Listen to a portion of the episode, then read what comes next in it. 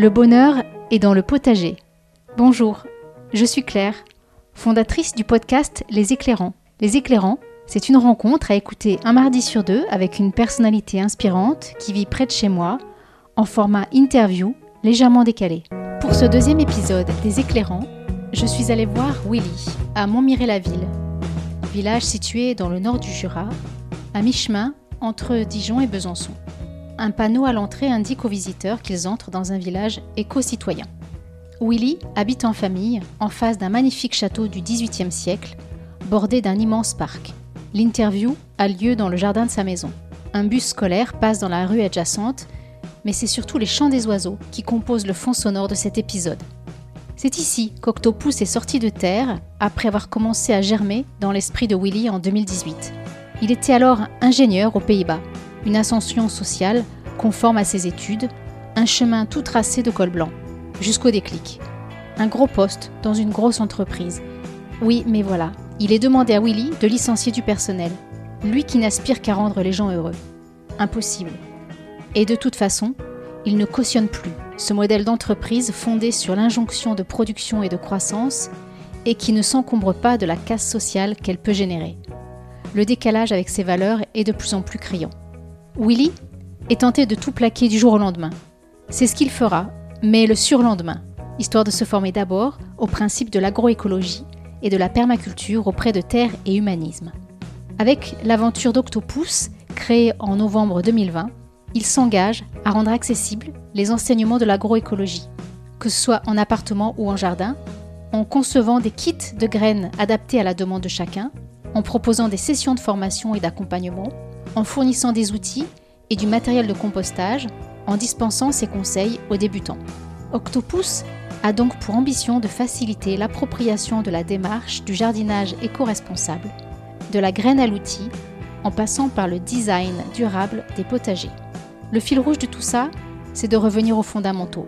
Une conception du jardin qui soit à la fois source de plaisir et de créativité. Aujourd'hui, Willy est intimement aligné avec ses valeurs. Entendre le bourdonnement des abeilles dans le cerisier, tester ses plantations, orner son jardin de buttes potagères en forme de mandala, initier sa fille de deux ans au semis et à la cueillette. Willy est un homme heureux et ça s'entend. À vous de l'écouter maintenant. Bonjour Willy. Bonjour Claire. D'Octopus. Oui. Nous sommes euh, dans ton jardin à Montmiré-la-Ville. J'avais donc quelques petites questions à, à te poser au sujet d'Octopus, mais on va prendre des biais et des chemins de traverse. Et ma première question, c'est quel est ton premier geste ou ta première pensée au réveil? Le matin, la première chose que je fais, c'est euh, parce que je suis un jeune papa. Donc la première chose que je fais, c'est de réveiller ma fille pour qu'elle vienne nous retrouver dans le lit pour se faire un gros câlin et un gros bisou. C'est ça le matin. J'essaie de garder un peu cette, euh, cette petite routine. Et donc, est-ce que le dernier geste, la dernière pensée au coucher va à Octopus ou elle va à ton cercle familial et, à, ton cercle intime? Non, le soir, euh, je suis souvent le dernier au lit. Et euh, là, euh, c'est plus mon cerveau et moins mon cœur qui bosse. donc j'essaye d'éviter, pour être honnête. Souvent le soir, je réfléchis à tout ce que j'ai encore à faire le lendemain. Et j'essaye de m'imposer quand même, pour éviter d'avoir des pensées un peu trop stressantes, sinon je dors mal. De me garder un petit moment euh, pour euh, laisser mon esprit un petit peu euh, vagabonder. Donc je fais des choses un peu plus cool, du genre lire une BD, tu vois, un truc vraiment simple. Ou un petit jeu. Ou... Et au bout de 2 minutes 30 max, je m'endors comme une masse. Alors, qu'est-ce qui te révolte dans la vie? Est-ce que tu veux nous partager ça? En fait, il y a une chose, il y a plusieurs choses qui me révoltent, mais une, une principale, c'est l'injustice pour moi. Cette injustice, c'est en fait le, le manque d'équilibre qu'il peut y avoir entre des situations, entre des êtres vivants. Ça, c'est quelque chose vraiment où j'ai vraiment beaucoup de mal. Euh, donc, ça s'applique euh, euh, au niveau des humains, dans nos sociétés, dans les entreprises. Des gens qui ont accès à des choses, d'autres non. Juste parce qu'ils n'ont peut-être pas les moyens ou ils n'ont pas la connaissance, ça c'est quelque chose qui est difficile pour moi à vivre. Mais c'est valable aussi avec les autres êtres vivants. Vois, les animaux ou les végétaux qui n'ont peut-être pas forcément la parole. C'est pas pour ça qu'ils doivent subir des choses qu'ils normalement ne devraient pas subir. Et donc euh, cette injustice, c'est quelque chose vraiment qui me révolte. Oui. Est-ce que c'est ça qui a fondé ton engagement dans Octopus? Euh, ça en a fait partie, oui, clairement. Mais c'est pas la seule raison. En tout cas, euh, à travers Octopus, j'essaye de réparer un peu cette injustice en re- repositionnant l'humain au cœur d'un d'un écosystème de vivants, donc euh, les autres humains bien sûr, mais aussi les animaux et les végétaux, parce qu'on fait partie de cette nature. Et euh, je suis persuadé qu'en faisant ça, on va rendre les humains plus heureux. Donc euh, c'est ces deux souhaits, le fait de réparer cette injustice, mais aussi de rendre les gens plus heureux. C'est ça la, la raison d'Octopus. Et alors qu'est-ce qui te réjouit? Ah ben, du coup, ce qui me réjouit, c'est le fait d'être témoin, pas forcément bénéficiaire, mais au moins témoin de gentillesse et de bonté euh, gratuite pure. Ça peut commencer très simplement euh, par euh, un simple sourire, un simple merci ou bonjour de quelqu'un que tu connais pas, jusqu'à des, gens, des individus qui, qui vont t'aider matériellement ou moralement ou, ou même financièrement sans rien attendre en retour. Et donc le fait de voir cette bonté, ça, ça me, ça me fait du bien. De voir que même si elle n'est pas toujours visible, elle est là. Et qu'est-ce qui a changé euh, pour toi depuis 5 ans? C'était qui Willy il y a 5 ans? Alors là, il y a 5 ans, j'habitais à l'étranger, aux Pays-Bas. Je venais d'avoir un poste dans une grosse, grosse boîte euh, où je m'occupais de, très gros clients. Donc c'était dans un environnement ultra capitaliste. Je voyageais beaucoup, beaucoup. Alors le Willy d'aujourd'hui n'a plus grand-chose à voir en fait avec celui qu'on voyait de l'extérieur euh, il y a 5 ans. La différence, c'est que j'ai pris conscience petit à petit euh, par à force de ne plus trouver de motivation dans mon boulot, le fait de perdre le sens, j'ai fini par retrouver justement ces valeurs et cet alignement avec euh, qui je suis. Donc maintenant, je négocie plus sur mes valeurs. Donc, euh, donc, donc je suis rentré en France, je suis devenu papa, donc tout ça, ça aide. Hein. Et puis j'ai lancé Octopus l'année dernière, en 2020. Et alors, comment tu te projettes dans l'avenir et comment tu te vois dans 5 ans? A priori, je vais plus trop bouger géographiquement. Donc euh, je pense qu'on sera toujours euh, ici dans le Jura, à côté de Dole, avec ma femme, euh, ma fille. je pense qu'on sera autonome d'un point de vue, en tout cas d'un point de vue fruits et légumes et peut-être même énergie, même si c'est un petit peu un gros défi en 5 ans. Et puis j'espère que j'aurai la possibilité de dire que j'ai autour de moi beaucoup de gens que j'ai pu accompagner et aider d'un point de vue nature, jardinage, mais aussi pour être un peu plus heureux quoi. Donc c'est pas quelque chose de très, tu vois, ça peut paraître simple, mais euh, si je pouvais juste avoir ça, ça serait vraiment, euh, ça serait vraiment super. Très bien. Est-ce que ça veut dire quelque chose pour toi encore le monde, le monde d'après? Alors la question c'est après quoi?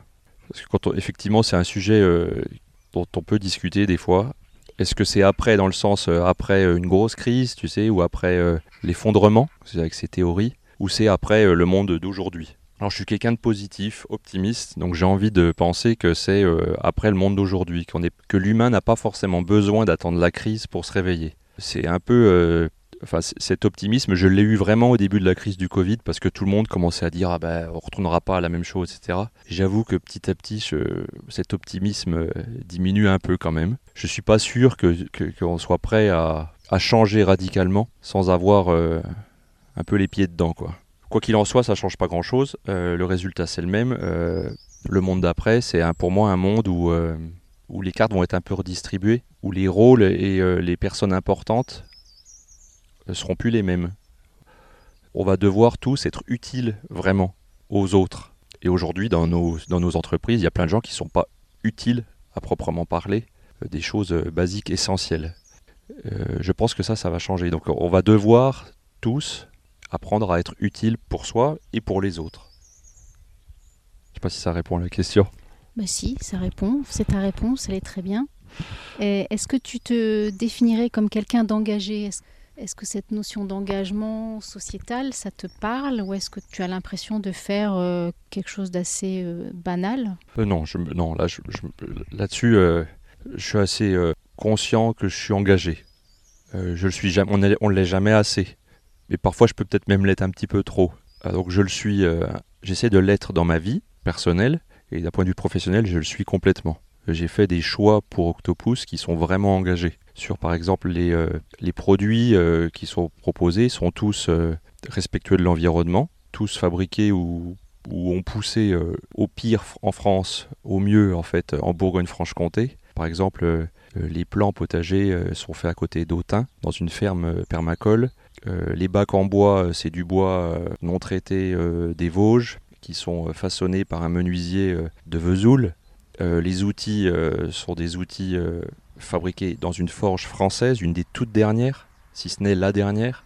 Et c'est respectueux des, gens qui travaillent dessus. D'un point de vue euh, conditions de travail, voilà, il faut aussi qu'ils puissent vivre. Donc c'est un juste équilibre. Quand je dis des fois c'est trop, parce que vis-à-vis des, utilisateurs finaux, certains n'ont pas euh, encore forcément euh, conscience de cette importance et donc pas forcément prêts toujours à payer le prix qui, euh, bah, qui assure ces conditions-là. Mais c'est un choix sur lequel je ne reviendrai pas. Soit j'y arrive à convaincre, à expliquer les gens, aux gens, soit ben, tant pis, mais je ne vais pas me résoudre à acheter des produits qui viennent d'Europe de l'Est ou d'Asie. quoi. Justement, par rapport à, ça, comment est-ce que tu réfléchis à cette question de l'essaimage, à l'idée de toucher au-delà d'un cercle euh, déjà acquis? Est-ce que tu sens que ce que tu fais euh, porte ses fruits au-delà, de, encore une fois, d'une population qui est déjà conscientisée euh, de ses impacts? Comment faire pour que ça aille au-delà? Mon côté un petit peu noir et blanc au début euh, tendance à, à refouler certaines pratiques liées à la communication. Par exemple, les réseaux sociaux. Je disais, je vais pas aller dans les réseaux sociaux. Euh, et puis, ben, euh, finalement, j'ai conscience que je, on est, je suis un peu obligé parce que, comme tu le dis, il faut toucher ceux qui sont conscients de ça. Mais euh, l'objectif, c'est aussi de toucher ceux qui ne le sont pas.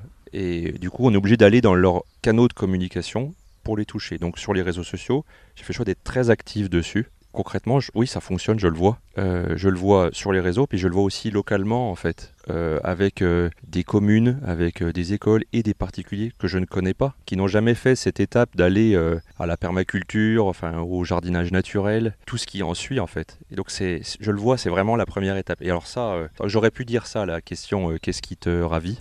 Donc oui, pour moi, ça fonctionne. Il faut d'abord aller parler à ceux qui ne sont pas convaincus, même si c'est un peu plus difficile. Oui, et alors il y a quelque chose qui m'a frappé moi en arrivant tout à l'heure, c'est que on est donc à, Montmiré-la-Ville. Il y a une pancarte à l'entrée du village qui dit qu'on est dans un village éco-citoyen. Oui. Alors ça, c'est c'est un pur hasard. c'est euh, effectivement c'est un label euh, que certaines communes ont, qui en fait est. J'ai posé la question quand je suis arrivé parce qu'effectivement quand j'ai vu ça, je me dis ah c'est super, ça tombe bien.